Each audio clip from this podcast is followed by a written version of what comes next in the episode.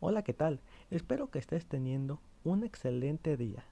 Este podcast comienza como un proyecto final para la materia de comunicación y procesos educativos en la licenciatura en pedagogía. Hoy tocaremos temas muy interesantes acerca de la comunicación en medios escolares y sociales, incluso características importantes que tú que me escuchas puedes aplicar a tu vida. De esta manera podrás mejorar aspectos a la hora de aplicarlos en situaciones como lo puede ser tu escuela, el trabajo o hasta para poder dirigirte mejor en una de tus pláticas.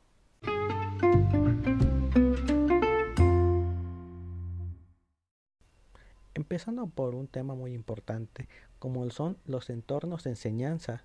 Sabemos que las personas no solamente aprenden por medios o instituciones educativas, también aprendemos por medios y contextos sociales, como lo son los amigos, los familiares. Incluso cuando somos pequeños, el hecho de jugar, interactuar con otros niños, hace que aprendamos nuevos conocimientos y los pongamos en práctica cuando se presenten situaciones que requieran esa habilidad. De esta manera, interiorizaremos esos conocimientos que durarán tal vez para toda la vida. De esta manera, podemos concebir la comunicación como un vehículo esencial para la enseñanza. Sabemos que en un salón de clases el profesor debe ser lo más claro posible para transmitir el tema. El profesor debe de expresarse claro, preciso, para que el conocimiento lo capte de la mejor manera el alumno. Ahora, el alumno también debe de tener una participación activa, expresando sus ideas, sus puntos de vista, sus argumentaciones, pero para esto también debe de ser claro, preciso, para que sus ideas sean lo más claras posibles y sean captadas por todos los oyentes. Ahora bien, un docente sabemos que debe tener una buena capacidad comunicativa. De esta manera será capaz de lograr la atención del alumno sobre el aula y poseer una herramienta para atraer y motivar el alumno. Muchas veces nos presentamos con profesores que son muy estudiados, que pueden tener un alto grado académico y para impartir la materia le es muy complicado expresar todas las ideas claras, dado que es muy distinto el saber o el conocer los temas, pero el expresarlos e impartirlos es otro tema muy distinto, y esto se presenta muchas veces en los salones de clases. Esto nos lleva al siguiente punto, que también es muy importante, no solamente para este podcast, sino también para la educación en general en la actualidad. Y para esto nos plantearemos la siguiente pregunta, que es, ¿estaremos en presencia de una educación bancaria o en una versión actualizada de cajero automático? Ahora bien, ¿qué queremos dar a entender al mencionar una educación bancaria? Pues bien, sabemos que en el pasado una educación clásica en un salón de clases, el profesor impartía las clases, daba el tema, lo explicaba, sin embargo, el alumno no tendría como tal el derecho o la libre expresión de mencionar sus ideas, de argumentarlas, e incluso no tendría la oportunidad de poner en duda los conocimientos o lo que está mencionando el profesor, porque al contrario, en lugar de dar un punto de vista, se estaría malintencionando en estas clases. Por esto mismo, a los alumnos no se les podría otorgar ese permiso de dar su punto de vista. Por lo tanto, el profesor, al dar el tema, querría decir que lo visto en el salón de clases es lo verdadero. No podrían ponerlo en duda, porque lo que dice él es lo que es. Sin embargo, los alumnos al tener otro punto de vista tendrían que quedarse callados. Y ahora, tocando el siguiente tema que mencionamos, que es la educación como un cajero automático. Sabemos ahora, en la actualidad, que hay un poco más de expresión en un salón de clases en cuanto a los alumnos. Ahora a los alumnos les requiere una participación activa, estar un poco más presentes en la clase, tener más comunicación, más expresión, tanto con el profesor como con sus compañeros. Ahora, en la educación actual, si hablamos de México, sabemos que se da mucho el hecho de que los alumnos copien en los exámenes o solamente hagan los trabajos por hacer sin tener una retroalimentación, sin tener una autoevaluación de lo aprendido tanto en clase como lo que pudieron haber aprendido personalmente al leer un libro de su interés o al mismo repasar lo visto en un salón de clases.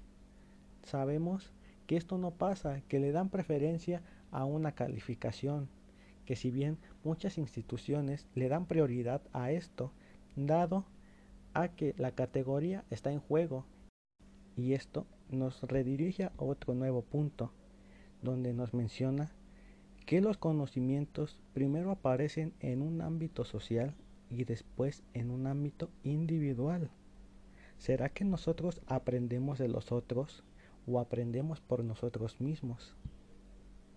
Se conoce que desde que somos pequeños o recién nacidos, todos los conocimientos adquiridos al principio son por parte de otras personas, dados que al nacer nosotros nacemos con ciertos aspectos, pero no están del todo desarrollados.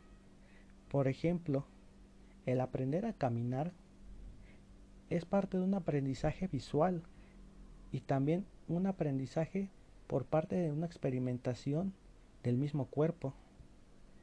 El niño, al ver que el adulto camina, brinca o corre, el niño va a querer repetirlo.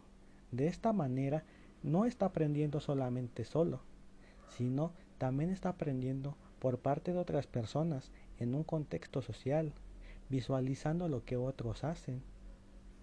Entonces ahí es cuando se manejan que las funciones superiores de la inteligencia, como son la atención, la memoria, la formación de conceptos, se originan a raíz de una socialización con otras personas. Esto es muy importante porque se supone que si no interiorizamos conocimientos aprendidos por medio de una socialización con otras personas, el interactuar quiere decir que no podríamos desarrollar del todo estos aspectos. Esto no quiere decir que el ser humano no sea capaz de adquirir conocimientos, al contrario, el ser humano es capaz de ser autodidacta, de aprender sus propios conocimientos.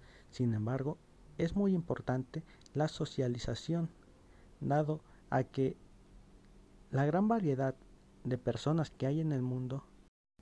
Y ahora haremos una pequeña pausa y regresaremos con un tema muy importante para la actualidad y para los tiempos que se están viviendo ahora, que es la comunicación en un aula virtual.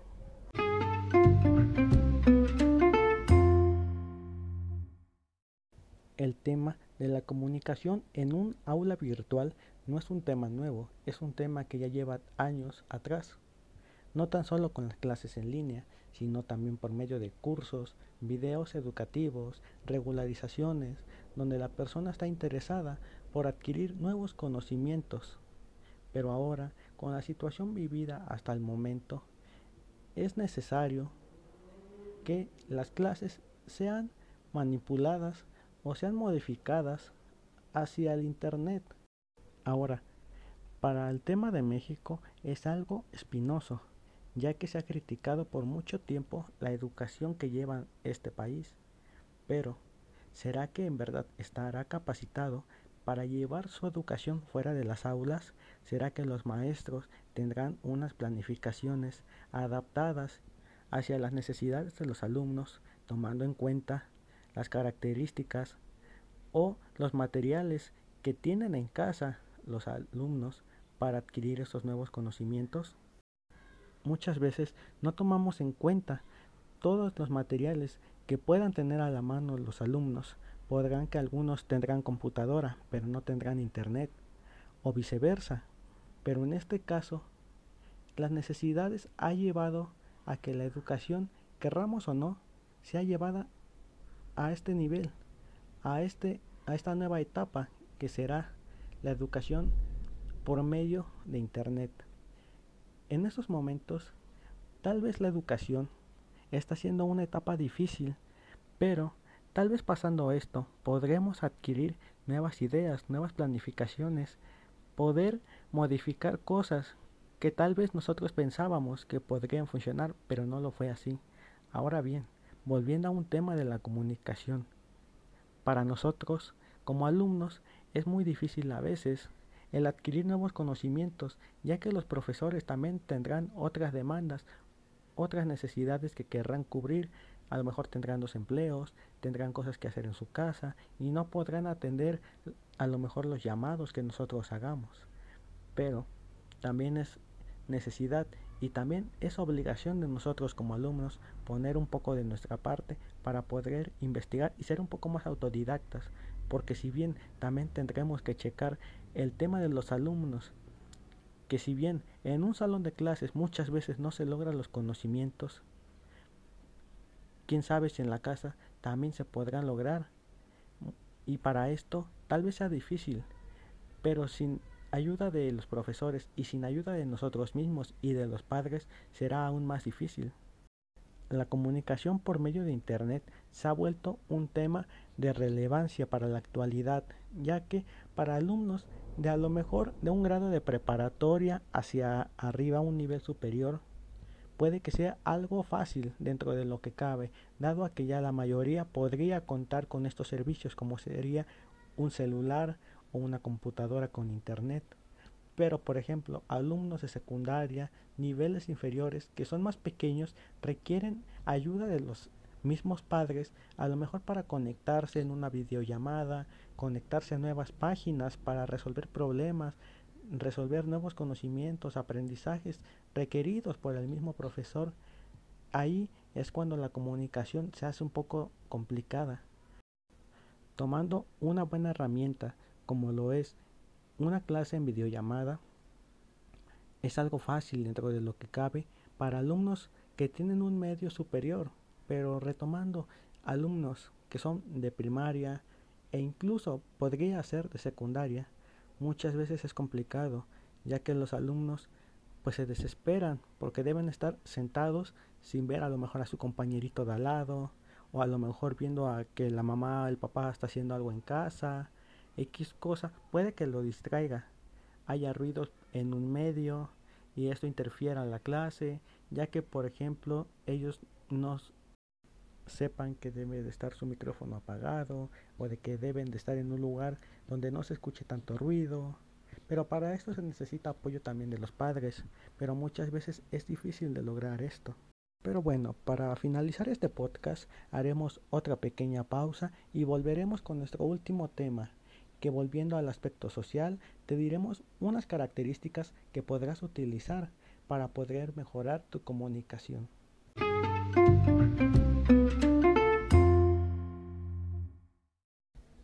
Empezando con las características, tendremos de los primeros aspectos la voz. El tener una claridad, el tener un buen volumen, hará que nuestro ritmo de voz sea entendible, sea algo claro y que de esta manera Podríamos apoyarnos con una expresión corporal siempre y cuando la persona nos esté viendo. Pero por ejemplo, si es un medio como un podcast, que es en este caso, la claridad, el volumen y el ritmo de voz serán algo esenciales para poder llevar a cabo una buena expresión.